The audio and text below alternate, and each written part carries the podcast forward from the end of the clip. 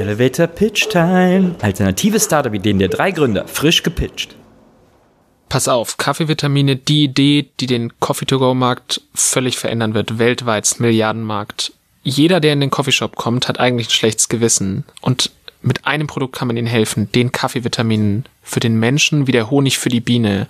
Der perfekte Upsell, jeder zweite Kunde wird's machen, Pille in den Kaffee, Vitamine für den ganzen Tag gebunkert, ganz kleiner Preis, Riesenmarge für den Coffeeshop-Betreiber. Das wird the next big thing. Starbucks wird's kaufen, Milliarden-Exit.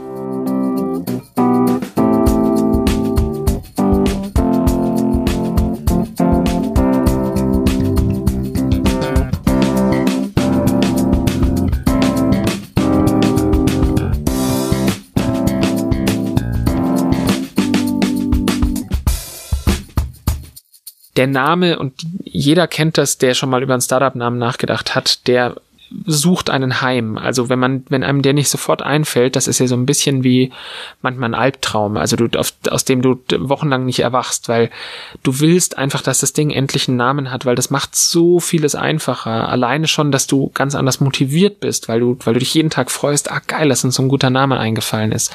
Und ich weiß noch in Hubertus Wohnung eines der ersten äh, eine der ersten Wortschöpfungen, die uns in den Sinn kam, war Pureganics. Und Pureganics, wenn man das heute so hört, das klingt so nach steril, nach Labor, nach Apotheke, nach irgendwie leeren Versprechungen. Also richtig glücklich waren wir damit nicht, aber so als Arbeitstitel war es okay. Und ich habe ja Jura studiert und ähm, wenn du, wenn du Jura studierst und es geht so aufs Examen zu, dann musst du irgendwann anfangen, so Übungsklausuren zu schreiben, dass du reinkommst in diesen Modus, wie, wie funktioniert eigentlich Klausurschreiben. Das muss man leider meistens samstags machen und ich saß also in der Uni Passau und so richtig Lust hatte ich nicht auf die Klausur. Ich habe zwar immer brav gelernt, aber ich war auch kein so richtig talentierter Jurist. Also ich, es war eigentlich immer ein bisschen eine Qual. Und ich habe also auf mein Handy geguckt und dann hat, hat Hubertus angerufen und ich war so erleichtert und bin aus diesem Hörsaal raus und dachte, okay, das hat ein bedeutungsschwangerer Moment, was passiert. Und Hubertus hat tatsächlich gesagt, Max, du glaubst es nicht, mir ist ein Name eingefallen. Und Stille, ich habe gesagt, okay, ähm, das wird wieder eine der 143 Enttäuschungen sein, die wir vorher schon erlebt haben. Wir haben so viel über Namen gesprochen und Hubertus sagte My Müsli. Und das hat so in meinem Kopf ähm, so gut geklungen, aber in so einem Moment gibt es für einen Nerd nur eine einzige Gegenfrage, die er sofort stellen kann. Und die ist immer, sind die Domains eigentlich noch frei? Und das Verrückte war, dass tatsächlich nicht nur der Name gut war, mein Müsli, sondern dass tatsächlich auch die Domains noch frei waren. Und noch am gleichen Tag hat Hubertus mymüsli.com und mymüsli.de gesichert und uns war klar, das wird er sein, das wird der Markenname sein. Und man kann sowas wahrscheinlich auch nicht erzwingen. Und auch da ist es super wichtig, sich nicht einschüchtern zu lassen, sich nicht mit dem erstbesten Blödnamen zufrieden zu geben, sondern wirklich zu suchen und weil man, das ist ja wie so ein, äh, so ein Kindername, ja, mit dem, also mit ähm, Jacqueline Kelenta muss jemand sein Leben lang leben, ja, wenn man ihm diesen Namen gibt. Und auch wir mussten irgendwie als Eltern mit dem Namen My Müsli leben. Und der soll ja schön sein, der soll einem gefallen. Und wir waren ziemlich glücklich, ähm, als wir den endlich gefunden hatten.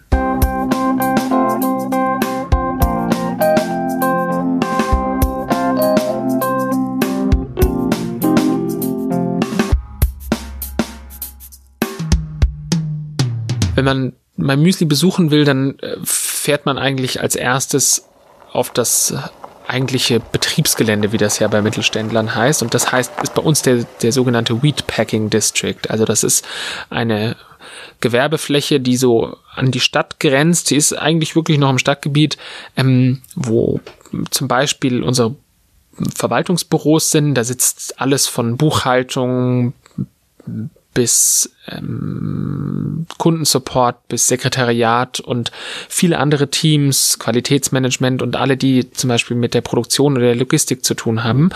Und dort ist auch unsere eigentliche Manufaktur. Da steht die Müsli-Mix-Maschine, da stehen andere Maschinen und da werden auch alle Müslis außer die in der Schweiz produziert.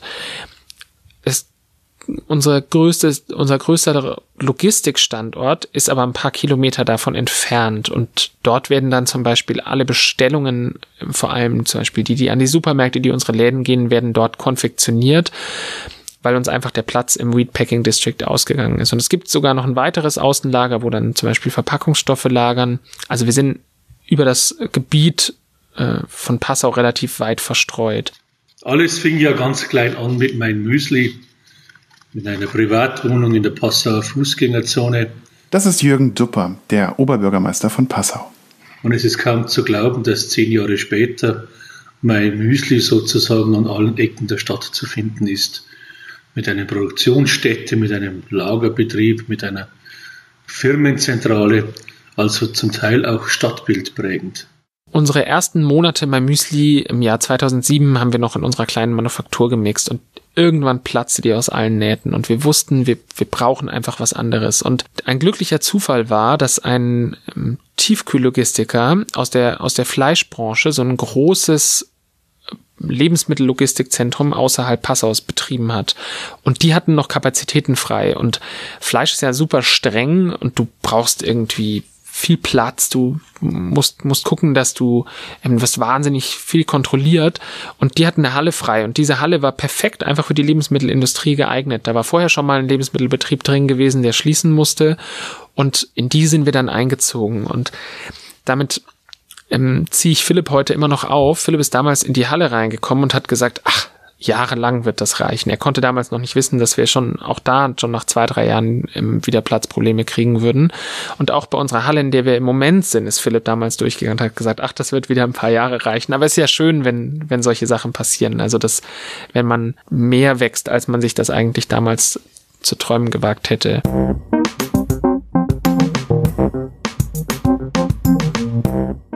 Auch unsere erste Halle wurde uns dann irgendwann zu klein und woran ich mich immer noch gerne erinnere, ist, dass wir dann unten drunter noch eine zweite Halle gemietet hatten, dazu gemietet. Und es war aber so, dass du im Gebäude nur über so ein kleines Treppenhaus und über einen kleinen Personenaufzug zwischen den einzelnen Ebenen hin und her gehen konntest. Das heißt, du musstest mit dem Gabelstapler immer außen rumfahren, wenn du irgendwie schwere, schwere Paletten hattest.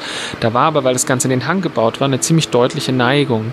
Und deswegen musste man auch bei Schnee und Eis immer den Gabelstapler so über so eine abschüssige Rampe zirkeln und irgendwie gucken, dass einem dabei die Haferflocken nicht runterfallen. Und als wir den Gabelstapler gemietet hatten oder geleast hatten, war uns ja nicht klar, dass der irgendwie allwettertauglich sein muss. Das heißt, wir haben aus so einer riesigen Frischhaltefolie und Pappe haben wir dann so ein Führerhäuschen gebaut, dass man irgendwie vor den Elementen geschützt ist.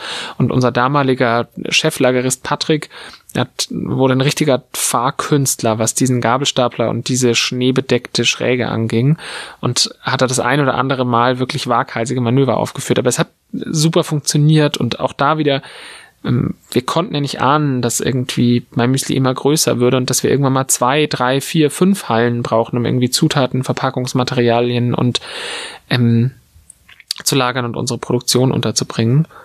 Und ja, crazy times. Wir hatten unser äh, Besprechungszimmer immer noch in unserer WG und das war eine alte Küche in einer alten WG und dort haben wir den ersten Vertreter einer großen Maschinenbauer-Aktiengesellschaft getroffen und empfangen. Und ähm, es muss im Nachhinein einfach so, so wahnsinnig skurril für ihn auch gewesen sein, überhaupt in, in dieses Haus zu gehen, durch dieses verranzte Treppenhaus in, in unsere Studentenwohnung. Ähm, und es äh, öffnete ihm einer von uns die Tür und es war Hochsommer.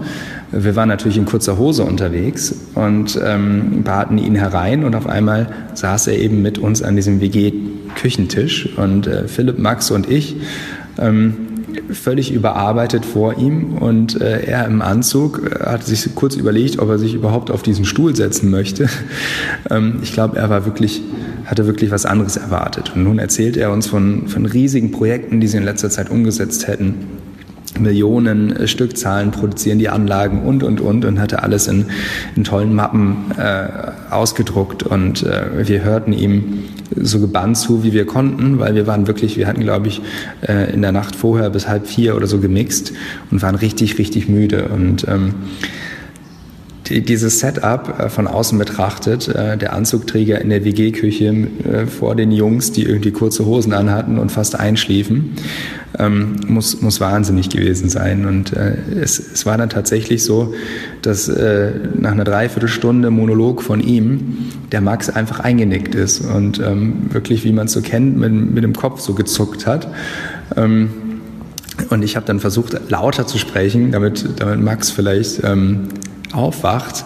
Aber das ist mir nicht so richtig geglückt. Und das war, glaube ich, der für uns der peinlichste Termin, den wir jemals hatten. Ähm, und wir haben auch danach, glaube ich, einfach nicht mehr kommuniziert. Also auch der, der nette Vertriebler hat sich dann nicht mehr gemeldet, weil er, glaube ich, eh dachte, dass das wahrscheinlich nichts wird.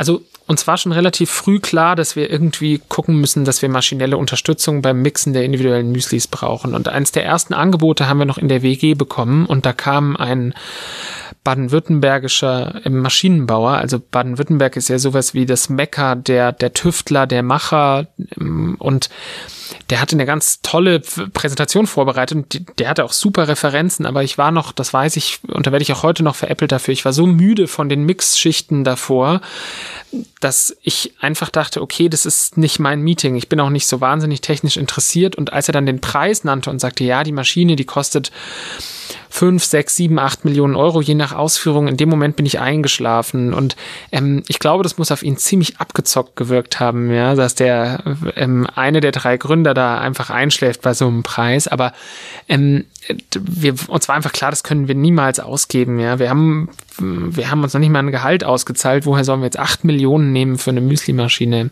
Aber als wir dann größer wurden, ähm, haben wir uns daran erinnert, und Hubertus hat sich daran erinnert, dass er einen alten Schulfreund hat, der ein sehr begabter Ingenieur ist, ähm, Gerd Jansen. Und Gerd ähm, hat uns dann geholfen, ähm, über viele tausend Ingenieurstunden, die er reingesteckt hat, eine individuelle Müsli-Mix-Maschine zu konstruieren, die wir uns leisten konnten, die aber trotzdem ähm, ein vernünftig Stück Arbeit ist, insofern, als wir sie also nicht nach einem Jahr wieder ausmustern ähm, sollten. Und diese Maschine, diese Mixmaschine, die steht heute noch. Und was daran nur so lustig ist, dass natürlich äh, wir ja in mit Niederbayern so im südöstlichsten Zipfel Deutschlands sind und ausgerechnet ein Ostfriese uns diese Maschine gebaut hat, weil ähm, warum ausgerechnet ein Ostfriese? Weil ich glaube, es gibt fast keine weitere Autostrecke als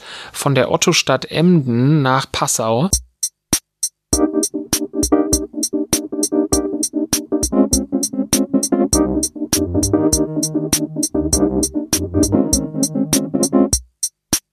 Normalerweise ist ja bei Wachstum eines Unternehmens häufig der Trend zur Standardisierung, also weg von kleinem Zeug, wenn man so möchte, jetzt 80 Container mit Zutaten nach jedem, ähm, nach jeder Schicht zu reinigen, dann steht die Maschine wieder irgendwie zwei, drei Stunden. Schon auch Aufwand, aber ich glaube, die, die Vorzüge überwiegen und wie gesagt, ähm, wir können auch unserer USP nach wie vor treu bleiben. Das ist Patrick Huber, Head of International. Beziehungsweise wir haben ja auch standardisierte Produkte, die wir Richtung Einzelhandel und unseren eigenen Läden vertreiben. Das heißt, das sind die sogenannten Ready Mixes, würden wir die jetzt bezeichnen. Das heißt Fertigmixe, die wir aber trotzdem auch noch selbst mit ganz viel Handarbeit tatsächlich in Passau fertigen. Ähm, also das kann man sich wirklich noch so vorstellen, dass an jeder Dose, die wir heute irgendwohin vertreiben, auch ähm, mehrere Mitarbeiter tatsächlich ähm, ihre Finger im Spiel hatten, wenn man so möchte. Ähm, und die individuelle Möglichkeit ein Stück weit ist die Custom-Mix-Maschine. Das hatten wir auch immer. Also das ist nicht so, dass es zwischendurch auf einmal keine Individualisierung mehr bei meinem Müsli gab. Ähm, aber es erlaubt uns, und ich glaube, das ist so die wichtige Unterscheidung, es erlaubt uns nach wie vor, trotz extrem großer Menge, nicht irgendwie extrem große Lagerflächen zu belagern, ähm, dadurch, dass wir nach wie vor gerne individualisieren wollen würden, sondern auf relativ kleiner Fläche ähm, relativ viele individuelle Kundenwünsche zu befriedigen. Und dementsprechend ist es uns auch nach wie vor extrem wichtig, diese ehemalige und frühere My USP, wie My ja auch gestartet ist, so dein Lieblingsmüsli bis heute durchführen und umsetzen zu können. Und ich glaube, es ist meine vage Vermutung, ähm, beziehungsweise ich würde fast sagen, ich weiß, dass es ähm, ohne eine Maschine, die uns da ein Stück weit hilft, einfach auch nicht funktioniert hätte. Und auch die Maschine ist ja wiederum ganz individuell. Die gibt's ja auf dem Markt nicht. Das ist ja auch wieder eine Eigenfertigung von unserem Maschinenbauer Gerd, ähm, komplett auf mein Müsli zugeschnitten. Wir haben auch mittlerweile ein eigenes Team, das sich um diese Maschine kümmert und Johannes aus unserem Team, der ist so ein bisschen so, ja, so der kleine Adoptivvater dieser Maschine geworden und mit allen ähm, Schwierigkeiten, die so eine Maschine hat, wenn du sie an einem neuen Ort aufstellst, hat er sich, glaube ich, da jetzt richtig reingefuchst und mittlerweile läuft die auch rund und ähm, produziert Müsli über Müsli über Müsli.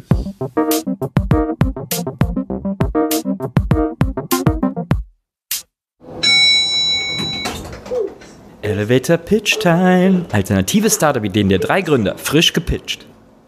Noch nie war es so einfach, eine Aktie zu kaufen, weil das, was die meisten Leute abhält, ist ja, du musst dir erst ein Online-Konto machen, du hast irgendwie keine Ahnung davon, aber im Moneymart ist alles anders. Du kommst rein und findest in gewohnter Supermarktatmosphäre den gesamten DAX ähm, zu deiner linken und den gesamten restlichen Aktienmarkt zu deiner rechten. Du kannst dir deine Lieblingsaktien aus dem Regal nehmen. Es gibt auch Sonderangebote. Du gehst einfach zur Kasse, wie du es aus dem Supermarkt kennst, kannst noch einige Fragen stellen und sofort bist du Aktionär, als hättest du gerade eine Cola gekauft.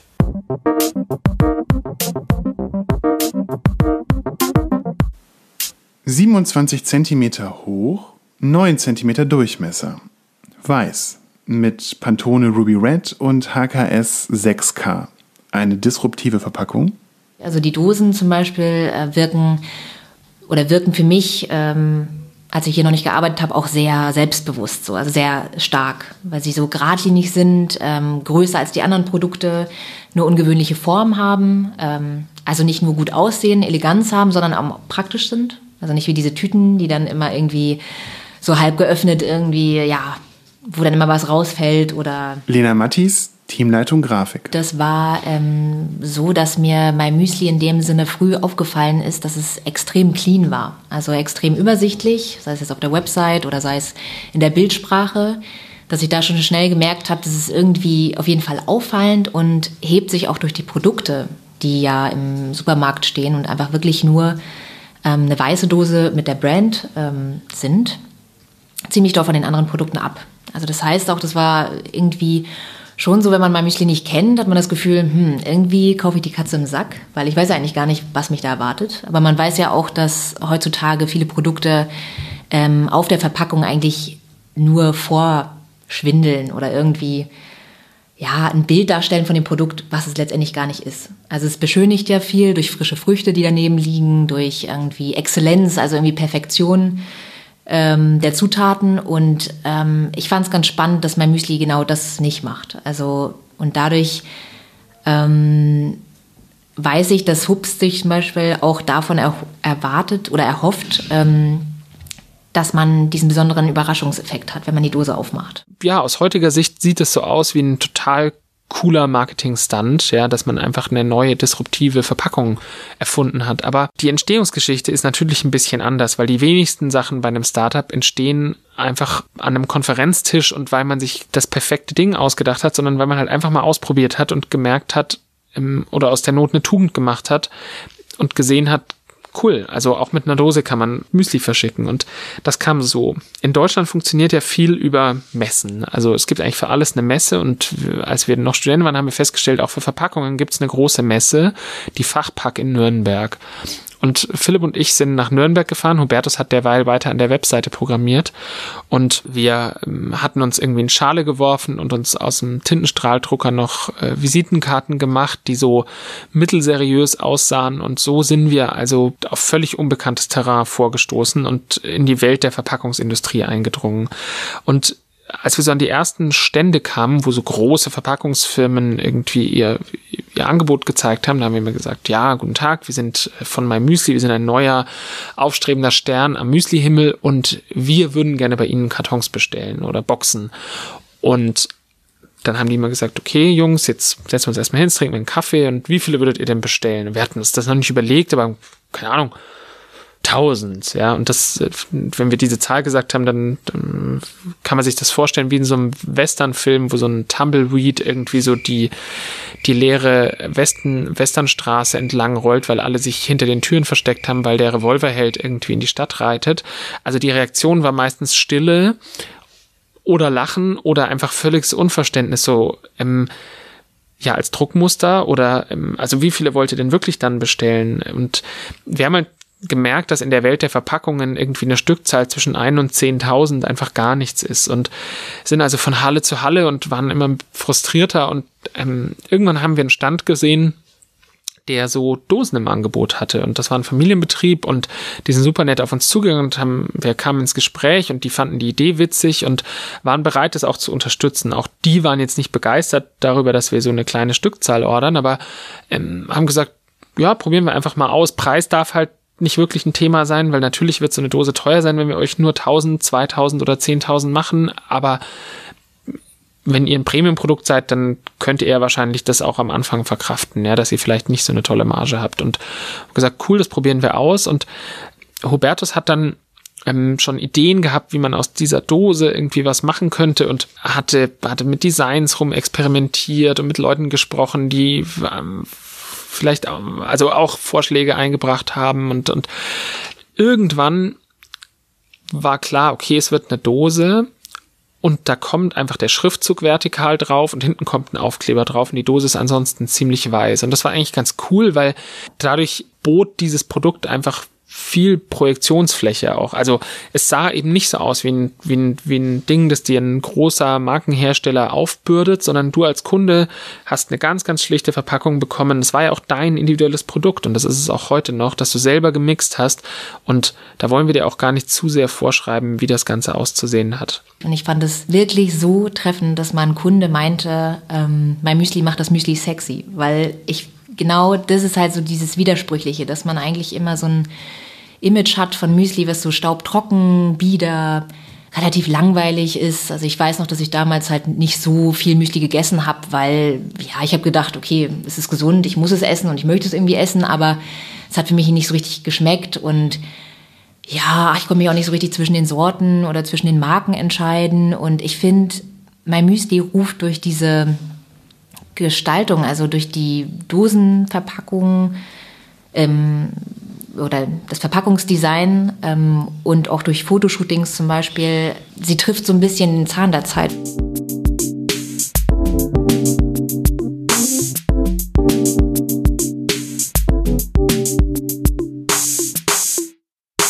Weil wir werden zum Beispiel super oft gefragt, woher wusstet ihr, welche Pflichttexte auf eure Verpackungen müssen? Dann haben wir gesagt, ja, weil wir andere Verpackungen uns angeguckt haben und gesehen haben, was da für Pflichttexte drauf sind. Dann dachten wir, okay, wenn wir verstehen, was hinter jedem Pflichttext ver versteckt ist, also wenn wir verstehen, wie man zum Beispiel so einen Allergiehinweis formuliert und warum der drauf sein muss, dann, dann ist doch alles klar. Und ähm, das, glaube ich, ist für alle ähm, On-Site-Prozesse super wichtig. Die, die größere Herausforderung für uns war eigentlich, wie kriegen wir unsere Offline-Prozesse hin? Weil online, das hatte Hubertus gut im Griff, der kannte die Webseite in- und auswendig, der hat auch vieles mal nicht funktioniert, weil er sich natürlich irgendwie nicht um jedes Feuer gleichzeitig kümmern konnte, nicht alles gleichzeitig löschen konnte, aber die Frage war einfach, wie kriegt man es hin, ähm, dass wir auch, wenn jemand ein Müsli bestellt, ihm das auch wirklich schicken. Und ganz ehrlich, darüber hatten wir uns nicht so viele Gedanken gemacht, bevor wir das erste Müsli verkauft haben. Und ich kann auch nur wieder sagen, einfach machen, weil wir hatten also das Müsli verkauft, wir haben es gemixt, wir haben irgendwie das Etikett da drauf bekommen und dann war so, okay, wie verpacken wir das jetzt? Und das stellt man sich ja immer wahnsinnig einfach vor, aber erschwingliche Kartons zu finden, ähm, die, die dann auch noch schön aussehen, das war gar nicht so leicht. Also haben wir gedacht, wir machen es in Luftpolsterfolie. Und dann haben wir also unsere Müsli-Röhren in Luftpolsterfolie gewickelt, weil wir irgendwie nicht so schnell, wir sind ja noch umgezogen am Tag des Launches, nicht so schnell eine Alternative gefunden hatten. Und es, die, die Pakete kamen so kaputt und furchtbar bei den Kunden an in den meisten Fällen. Es war ganz, ganz schlimm. Und was wir dann getan haben, war etwas, was ich auch immer jedem raten kann, der so, der, der ähnliche Möglichkeiten hat. Wir haben unsere Kunden gefragt. Wir haben auf unserer Webseite gepostet, wir sind zu doof, um vernünftige Kartons zu finden, helft uns bitte. Wir kriegen es einfach nicht gebacken, ja. Und wir haben so viele Tipps bekommen und wirklich binnen weniger Stunden schon ungefähr den ersten Deal gehabt für, für Versandkartons, dass auch da wieder wir hätten natürlich ein irres Prozessmapping machen können und sagen können, so genau so läuft unser Versandprozess. Aber wenn man nicht bereit ist, das einfach erstmal irgendwie mal loszulegen, dann, dann glaube ich, hat man ein Problem, weil, weil dann wird man nie echte Markttests haben, weil auf einem, auf einer, in einem Diagramm in der Präsentation sieht alles immer total schnieke aus. Aber wenn, wenn dann die Luftpolsterfolie, die hätte bestimmt auch toll ausgesehen in, in so einer PowerPoint-Präsentation. Aber wenn man sie dann tatsächlich verwendet, dann merkt man erst, dass das Paket so halt nicht gut beim Kunden ankommt. Und machen ist eigentlich immer der beste Markttest. Und ähm, wer Kunden hat, sollte sie auch unbedingt um seinen Rat fragen. Elevator Pitch Time. Alternative Startup-Ideen der drei Gründer. Frisch gepitcht. Ganz viele Menschen in Deutschland, wir auch, sind Heuschnupfen geplagt. Keiner traut sich mehr auf die Straße. Jeder träumt davon, über eine Blumenwiese zu rennen. Endlich gibt es ein Produkt, das das ermöglicht, das Heuschnupfen Survival Kit. Mit einer absolut modischen Gletscherbrille und passenden Nasenfiltern wird es für jeden wieder möglich, ähm, den Frühling und den Sommer so zu erleben wie in den Vorheuschnupfenzeiten. Wir sind selber davon betroffen, wir haben es selber ausprobiert. Riesenmarkt, Sanitätshäuser auf der ganzen Welt werden es, werden es bestellen und ich bin mir sicher, dass wir Heuschnupfen als Wort ausrotten werden binnen weniger Monate.